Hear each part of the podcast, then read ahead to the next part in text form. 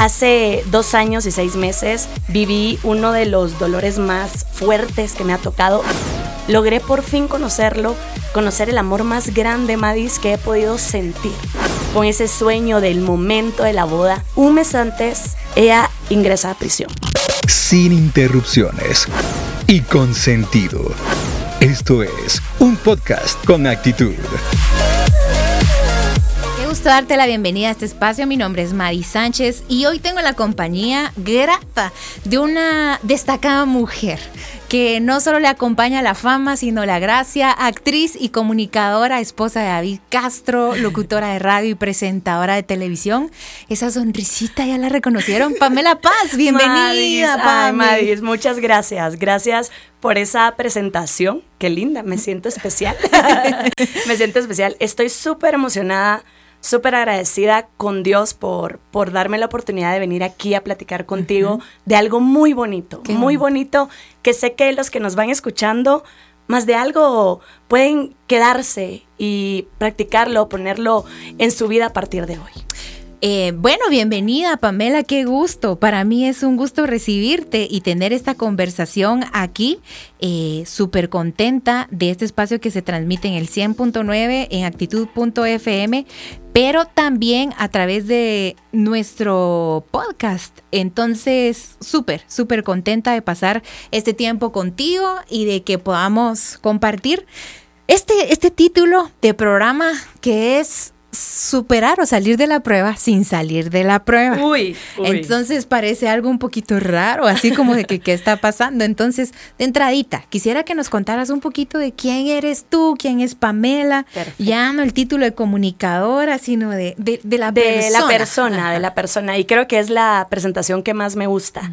Bueno, soy Pamela Paz y me encanta presentarme como que a mis 30 años conocí a mi padre ¿verdad? Ahora, hace unos meses, logré por fin conocerlo, conocer el amor más grande, Madis, que he podido sentir.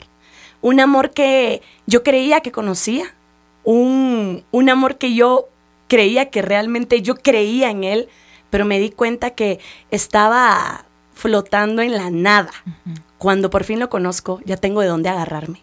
Ya tengo esa mano que me sostiene en lo más duro. Hace dos años y seis meses viví uno de los dolores más fuertes que me ha tocado. Creo que Dios ha puesto pruebas duras en la vida de mi familia porque hace seis, siete años tuvimos el tumor de mi hermano en el cerebro. Fue algo que nos impactó y que nos decían, él no va a vivir, no va a vivir. Y fue una prueba muy dura cuando vimos que después de la operación, a los meses él ya estaba brincando. Fue un milagro que yo vi y yo creía que por ese milagro yo ya creía en Dios, ¿verdad? Pero después viene una prueba súper dura que fue justo hace dos años y seis meses, donde mi mamá ingresa a prisión. Te voy a explicar quién es mi mamá. El amor de mi vida, Madis. Es esa mujer que desde que me vio cantando frente a la televisión, brincando, bailando, actuando frente a la televisión, me dijo, vas a ser actriz, te quiero meter a clases de teatro y me empezó a apoyar desde los siete años en esto. Nos íbamos en camioneta, nos íbamos caminando, esperábamos horas, pedíamos jalón, lo que fuera. Ella siempre ha sido mi apoyo. Ella ha sido mi, mi ayuda en todo. Entonces, cuando la arrancan un mes antes de mi boda, Madis se me vino el mundo, de verdad. Me puse eriza, Pamela un mes antes de mi boda. Tú me vas a entender que es estar, o sea, comprometida con ese sueño del momento de la boda. Un mes antes, ella ingresa a prisión. Yo dije, pero ¿y no que Dios no va a permitir una prueba que tú no puedas cargar? Entonces empecé a pelear muchísimo con él, muchísimo. Yo no lo podía creer de verdad. No podía creerlo porque mi mamá tan entregada a Dios desde siempre. Si yo creo en Él es porque ella siempre me decía, tenés un Dios todopoderoso, confía en Él, pedile, siempre. Pero nunca lo había conocido realmente.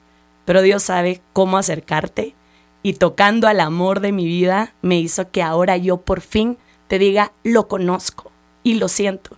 Y ahorita siento que está conmigo. Ahorita siento siento algo en mi cara, me siento así, no sé, siento que sé que es él respaldándome en cada momento, porque yo siempre le digo, papito, a donde me lleves, quiero que, que seas tú el que hable y que me utilice, porque de verdad esta prueba ha sido muy dura, pero sin esta prueba no lo estaría conociendo. Y qué, qué, gusto conocerte a profundidad y gracias por tu transparencia, por tu sinceridad, por compartir esta historia que seguro no, no es fácil. La estabas contando y de verdad yo me puse eriza porque son momentos duros y cada quien creo yo que tiene un momento donde, donde toca fondo, cosas que suceden, cosas que nos suceden o cosas que decidimos, cualquiera de los tres caminos. Pero hablaste de algo súper importante y es que es muy diferente eh, con el conocimiento de Dios y la revelación de Dios. Y el conocimiento de Dios, la mayoría de nosotros lo, tiene. ¿Quién es Dios? Eh, que está con nosotros, que Dios es bueno, pero la revelación de Dios es algo que supera el conocimiento. Es como que Él mismo se presentara delante de nosotros y nos dijera, como lo dice la Biblia, yo soy, y cambia, ya no es solo una percepción en la mente, ya no es solo información, sino que empieza una relación dinámica que afecta lo que somos, afecta lo que sentimos, lo que percibimos, nuestra percepción de la vida y de las pruebas también. Exacto, Entonces, quiero que me cuentes de ese momento que tú identificas como el momento donde lo conocí. Sí, donde lo conociste. Bueno, fíjate que para mí la, el momento en el que toqué fondo, Madis, fue cuando mi esposo me dijo que, bueno, yo estaba muy mal, yo caí en una depresión súper fuerte, súper fuerte, porque no supe manejar nada, no supe manejar nunca el dolor, el dolor siempre me controló y me convertí en otra persona. Entonces teníamos pruebas en pareja porque obviamente si tú no estás bien, no puedes hacer sentir cómodo al que está a la par tuya. Entonces el día que toqué fondo fue cuando mi esposo me dice, ya, por favor, pedí ayuda, psicológica, si no, esto no lo vamos a pasar juntos. Voy con una psicóloga que era psiquiatra también y me hace mi, test, ¿verdad? Y me dice, de 20 rasgos tenés 18 de, depresión. depresión. Y me dijo, esto es fatal, esto es peligrosísimo, te tengo que medicar, así.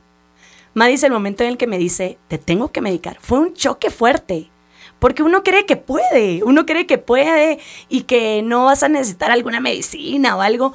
Y dije, bueno, sí, que me medique, no importa. Entonces empecé este tratamiento y fue un tiempo donde estuve medicada, iba a terapia, pero me sentía igual, o sea, me sentía igual, me sentía hundida. Y, y, no entendía. Y yo creo que hay personas que de manera natural son un poquito más sosas, tranquilas, introvertidas y como que la tristeza les basta con la personalidad, pero en tu caso es una chispa extrovertida, relacionándose con personas. Yo creo que el choque de que te diagnostique una depresión debe ser más fuerte. Sí, y que me dijo, tu depresión es con la característica, característica principal irritabilidad. Ok. Y cualquier cosa que pase te va a hacer explotar. y así era. era un fuego. Y es que así era, de verdad. Y, y, mi esposo no entendía porque yo peleaba por todo, por todo. Cualquier cosita, o sea, ¿por qué no me trajo tres de azúcar la, la mesera? Yo le alegaba a David le alegaba a él. ¿Y por qué? Y le hacía el relajo y todo. Y él no entendía hasta que, bueno, empecé a trabajar esto con la psiquiatra y me dice, cuéntame de tu mamá.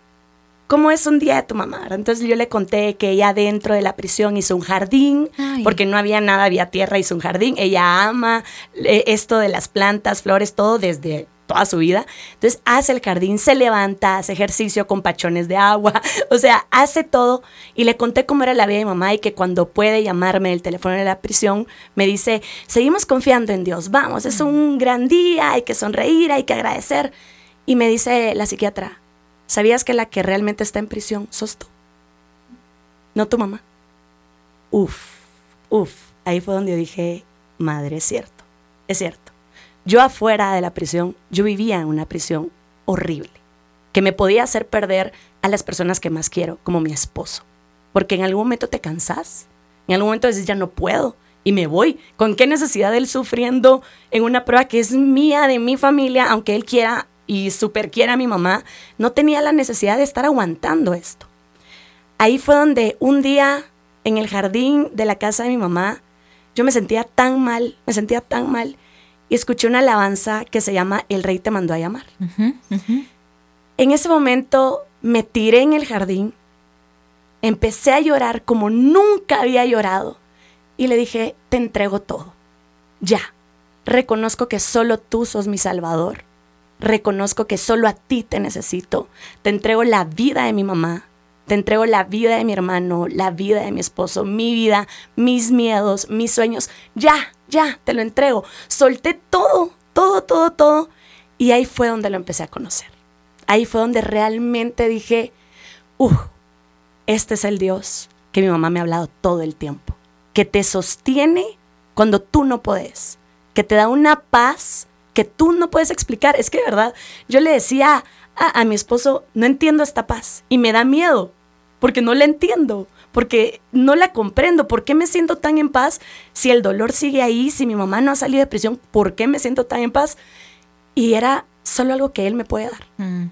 Pero ese día fue un 12 de abril, que ahí fue donde me entregué por completo a él, le entregué todo, lo reconocí como mi único salvador y ahí mi vida cambió, más. Previo a pandemia, un momento donde no ibas a poderla ver y... No, o sea, estábamos, estaba pasando todo esto y dije, son unos días que vamos a tener de pruebas sin visitas, ¿verdad? Unos días nada más.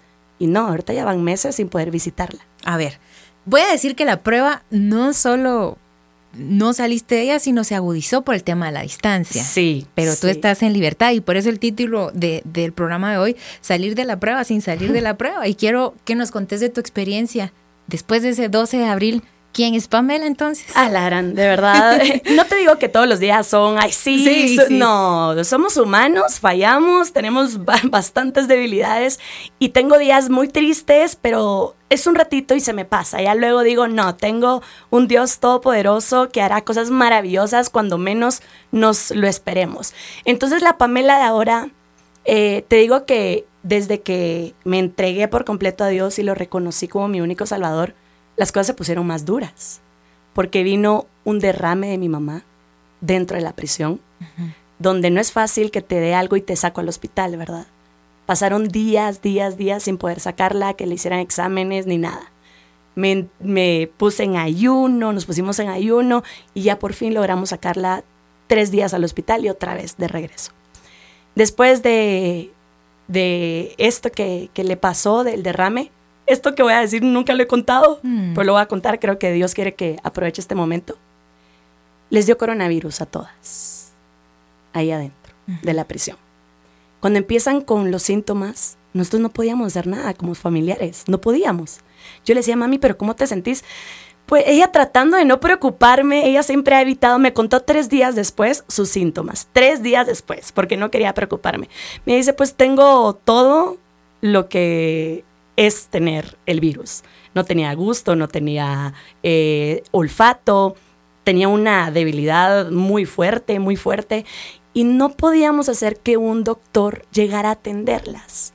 Pasaron tres, cuatro días, les fueron a hacer el hisopado a todas, y como a los diez días les dicen, sí, es coronavirus, pero ya con la oración habían ganado. Ya con la oración, mi mamá me dijo, yo le dije, mami, pero mira, no te vayas a asustar tú fuerte. Me dice, no, no, yo tengo a mi Dios que es más fuerte que esto.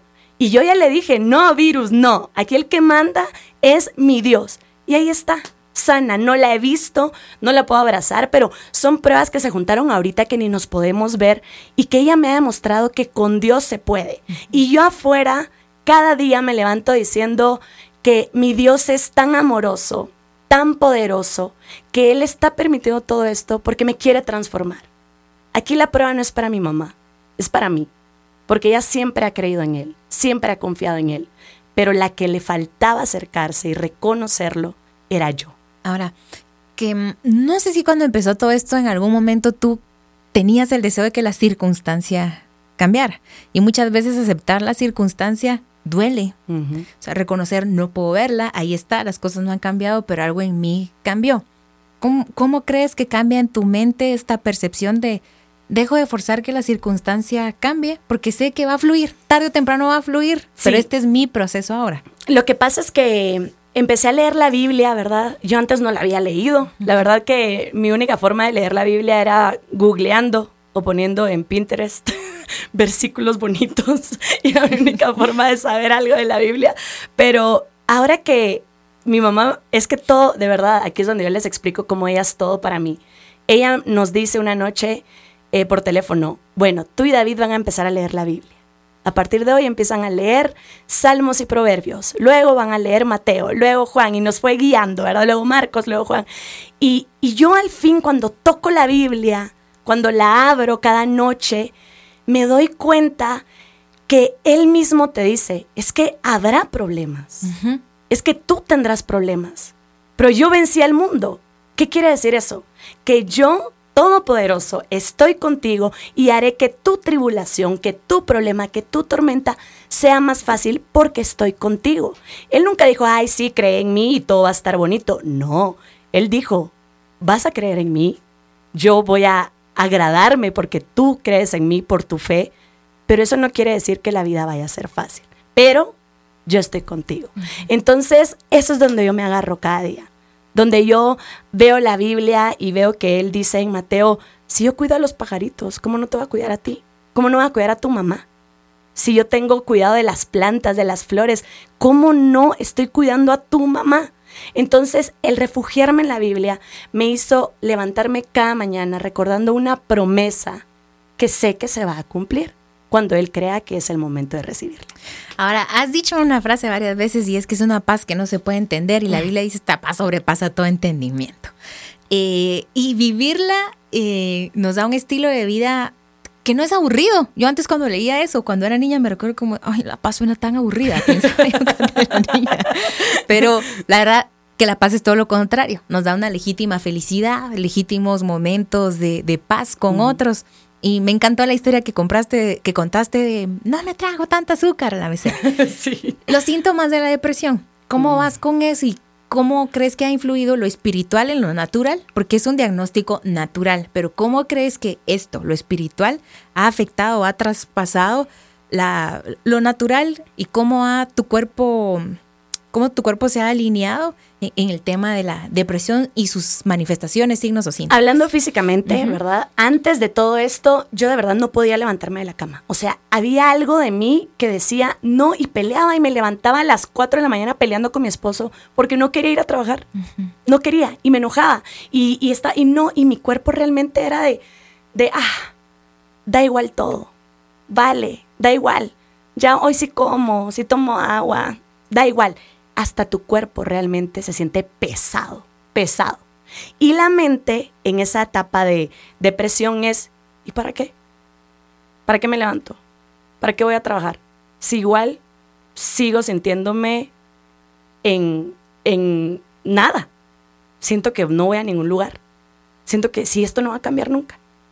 ¿Para qué? ¿Para qué? Entonces no. O sea, ¿y para qué vivo? El sentido de la vida sin sentido, nada. ¿Y para qué vivo? ¿Y para qué? Y se lo decía a mi esposo, le decía, pero ¿y para qué? O sea, ¿cuál es la razón de que yo me levante a trabajar? ¿Cuál es la razón de que yo me levante a hacer lo otro, a hacerlo, a bañarme? O sea, sí, así, ¿para qué me voy a bañar? Y para cosas que de verdad te digo, nunca imaginé vivir, pero lo viví. Ahora me cuesta levantarme a veces, pero ya el empezar a orar, cuando sé que me está costando, me levanta. Sea, sí sé que me está costando porque me siento desanimada hoy, pero solo empiezo a orar y empiezo a decir, mi Dios es más grande que cualquier preocupación, mi Dios es más grande que cualquier problema. Uy, ahí se, se, no sé, como que despierta algo en mi corazón y en mi mente que me hace levantarme. Y el sentido ahora es, bueno, tal vez ahorita no voy a llegar la respuesta, pero tengo ganas de verla. Y solo viviendo cada día voy a llegar a ese momento. Tal vez ahorita no la tengo, pero tengo ganas y quiero ver cómo va a ser ese momento porque sé que va a ser increíble. Sé que cuando estemos libres, será increíble. Sé que cuando yo la pueda abrazar ahorita, pronto, cuando se pueda de visitas, será increíble, que mi corazón no va a poder con tanto. Entonces, aunque en el día uno se adelante dice, hoy no va a pasar nada, no va a pasar nada, pero Dios nos dice, Jesús dijo todo el tiempo, no se afanen por el día de mañana. no, saben, no saben qué va a pasar. Entonces, esa es la diferencia. Antes mi cuerpo y mi mente no podían, no podían. Pero cuando ya lo meto a él en el juego, cuando ya él es lo primero, si siento que mi cuerpo no puede, bueno, agarro una alabanza y empiezo a agradecer, a adorarle, ahí cambia todo. Genial. ¿Cómo compartir esta historia? Bueno, ¿cómo decidiste empezar a compartir? Aunque creo que cuando uno conoce a Dios, lo natural es contarlo. Como por ejemplo, yo te conocí a ti.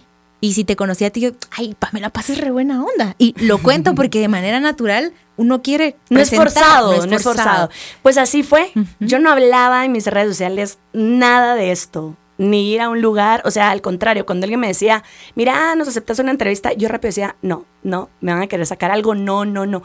Y no porque me avergonzara, jamás, sino porque te afecta. Realmente conoces que la gente busca la forma de lastimarte. Eso siempre va a pasar. Y antes la gente tenía mucho poder en mí. Cuando no conoces a Dios y cuando no sabes que Él es todo, la gente puede decirte cosas y tú creértelas.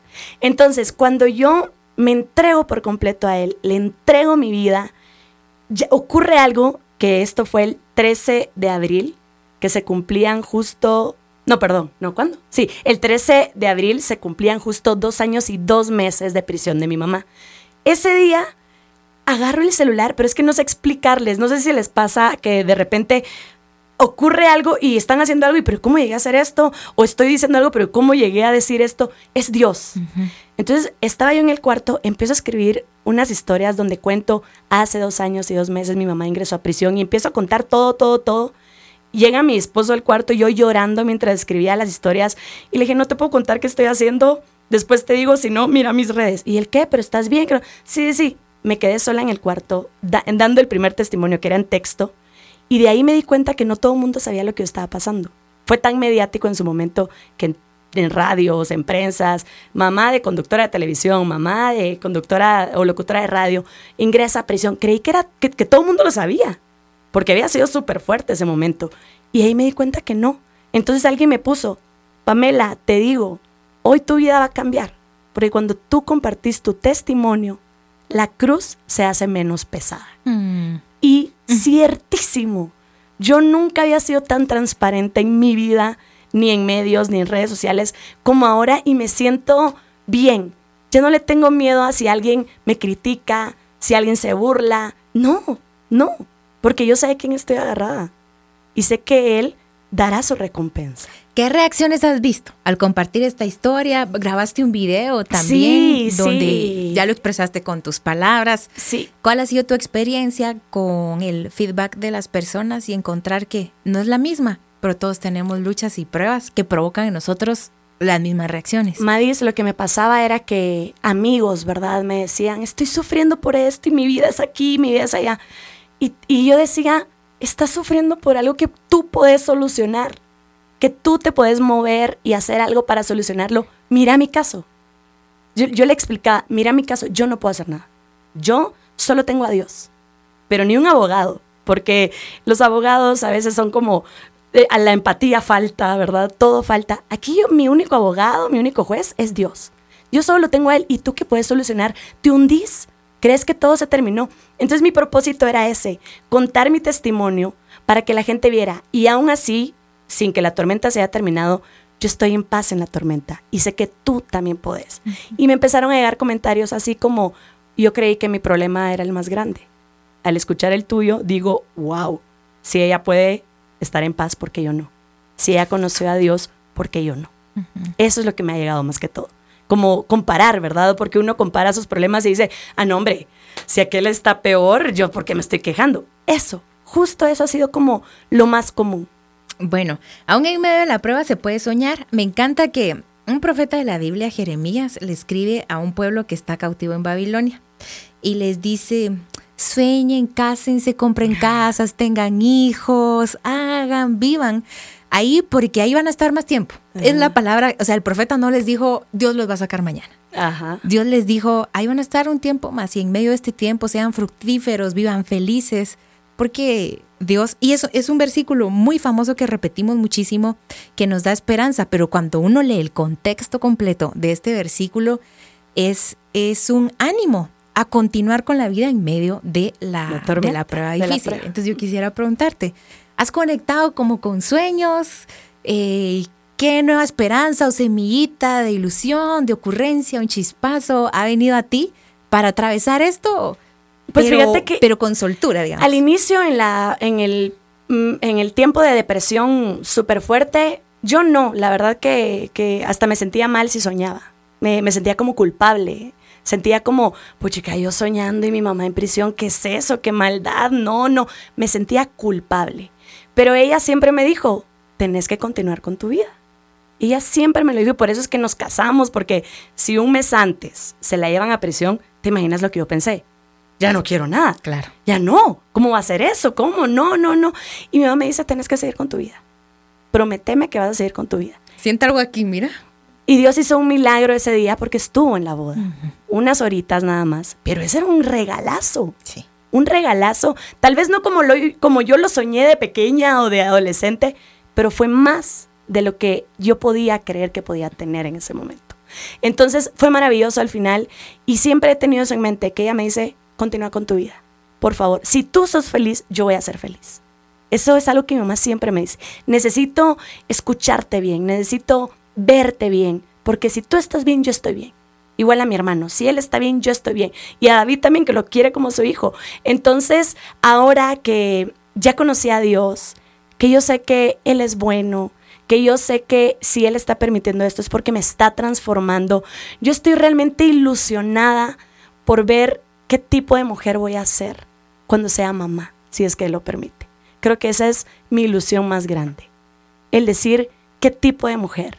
Siempre he querido ser como mi mamá. Ella siempre ha sido mi ejemplo y creo que estoy cerca de ser esa mujer de fe, de fuerza, que ella siempre me ha demostrado que es. Y cuando venga mi hija o mi hijo, si es que Dios lo quiere, yo lo voy a hacer. Ahora sé que lo voy a poder ser. Qué, em, qué honor para mí recibirte en esta entrevista. He disfrutado de tu luz propia, pero la luz de Dios en ti Ay, te, te, te lleva a otro nivel. Y sé que Dios va a hacer cosas grandes en tu vida. Muchas personas te siguen, muchas personas te escuchan, pero qué bonito que mucha gente escuche la misma voz de Dios en tus labios. Ay, Madis, gracias. Y para mí significa mucho este espacio. De verdad no tenés idea lo que significa. Yo quiero que la gente vea que Dios hace posible todo lo que parece imposible. Es que lo hace realmente posible. Las personas que me conocían y sabían lo mal que yo estaba, jamás se imaginaron escucharme hablando de Él así. Y yo les digo, Él hace posible lo imposible. Él lo hace, Él mueve cosas, Él mueve, toca corazones, cambia personas. Y yo soy un claro ejemplo. Me cambió. Madre, yo me siento otra. Yo a veces digo, madre, ¿en serio estoy diciendo esto? ¿En serio estoy escribiendo esto de verdad? Nunca me imaginé realmente vivir por Él y para Él. Jamás lo imaginé. Una visita de Dios cambia todo. Me encanta Sí. que Apocalipsis dice que Él está a la puerta y tocando. Y luego Wow. dice, si alguno abre, yo entraré con Él, cenaré con Él y Él conmigo. La pregunta es, Dios pasa tocando. ¿Le vas a abrir? Hmm. Entonces a las personas que nos están escuchando, yo les digo, Dios sí está tocando. Está ahí. Ujú. Yo a mis 30 años le abrí la puerta. ¿Tú? ¿A cuántos? ¿Cuántos años? Pregunta, ¿le has abierto la puerta? ¿Se la quieres abrir? ¿Quieres que cambie la vida? Conste que hay que aclarar esto. Hay veces que las personas lo confunden y dicen, pero si ya lo reconozco como mi salvador, ya mi vida va a cambiar, como que si fuera eh, el polvito mágico, Sí, ¿verdad? los padrinos Los mágicos. padrinos mágicos, ¿será? No, no, no. En la misma Biblia te dice, tenés que pasar por pruebas Sí. para ganarte el reino de Dios. Bueno, por eso el tema de hoy, salir de la prueba sin salir de la prueba. Me ha encantado conversar contigo y para A mí más. despedir este espacio, te agradezco mucho que hayas aceptado esta invitación. A ti, Maris. Te quiero hacer unas preguntas. A ver. Así, van rápidas. Primero, ¿crees en el amor a primera vista? No, No. no, pero porque yo soy llena de babosadas. a ver, contame un poquito, ¿por qué no? Sos así, piqui. Siempre fui muy, muy exigente, muy exigente. Entonces, antes cuando yo salía con personas y para ver quién era mi novio, ay, su pelo no me gusta. Ay, es que mm, no, la ropa que usa, no. Entonces, para mí era imposible. Yo era muy llena de babosadas, de verdad. ¿Y Era- cómo fue con tu esposo? Ay, no, yo, bueno, cuando lo conocí me pareció guapo, pero me caía mal porque lo veía como creído. pero ya luego uno dice, se tiene que tomar el tiempo uno de conocer a las personas y no juzgar, ¿verdad? Pero por eso te diría que para mí no hubiera No, funcionado. Tengo que conocer realmente eh, adentro de la persona. ¿Cuál es tu comida favorita? La, eh, todo lo que tenga queso, pero podría decir la pizza. Estación favorita del año. Eh, verano. ¿Ciudad o campo? Uy. No sé si es porque ahorita me encantaría, pero te diría campo. ahorita me encantaría como irme a algo así, despejarme. Me encantaría campo ahorita. ¿Perros o gatos? Ninguno. Ninguno. Le tengo miedo a los perros y a los gatos. Yo también no escogería ninguno. Sí, sí, les tengo mucho miedo, la verdad. ¿Tocas algún instrumento? Eh, no. ¿Bailar o cantar? Bailar. ¿Playa o bosque? Playa. Muy bien. Bueno, quería hacerte Qué estas linda. preguntas para conocerte un poquito más. Me encanta. Y gracias por haber estado en este espacio, el tiempo para que te despidas de nuestra audiencia. Muchas gracias por haber estado acá. Madis, de verdad, muchas gracias por esta invitación. Te conocí hace un año. Un año, Hace, hace un un año. Y qué lindo que, que me des ahorita este espacio en una radio tan bonita. La verdad que tan linda. eh, y en el podcast donde van a poder escucharlo, ¿verdad? Lo único que puedo decir es que yo, Pamela Paz, en la prueba más dura de mi vida, donde sentí que mi vida terminaba, donde el amor de mi vida no estaba a la par mía, yo ahí conocí a Dios. Entonces, si ahorita estás en la prueba más dura, donde sentís que te cuesta vivir, donde sentís que no le encontrás sentido a nada, yo te puedo decir, ahí puedes encontrar el amor más grande que puedes tener en toda tu vida, que es Dios, el Dios todopoderoso, que de la nada hizo todo, puede hacer grandes cosas por ti, por los que amas, por tu mente, por tu corazón, por tus sueños, por todo. Entregáselo todo y Él lo hará. Que Dios los bendiga. Gracias. Gracias, Pamela. Ahora está en paz. Ay, sí. Ahora sí le hago honor a mi apellido. Pamela Paz encontró la paz. Ahora sí. Dios los bendiga. Gracias, Madis. Que Dios te bendiga un montón. A ti gracias, gracias por estar con nosotros y por haber escuchado este programa y podcast. ¿Conoces a alguien que debe escuchar este podcast? Envíalo por tu app favorita. Radio Actitud. Hagamos la diferencia.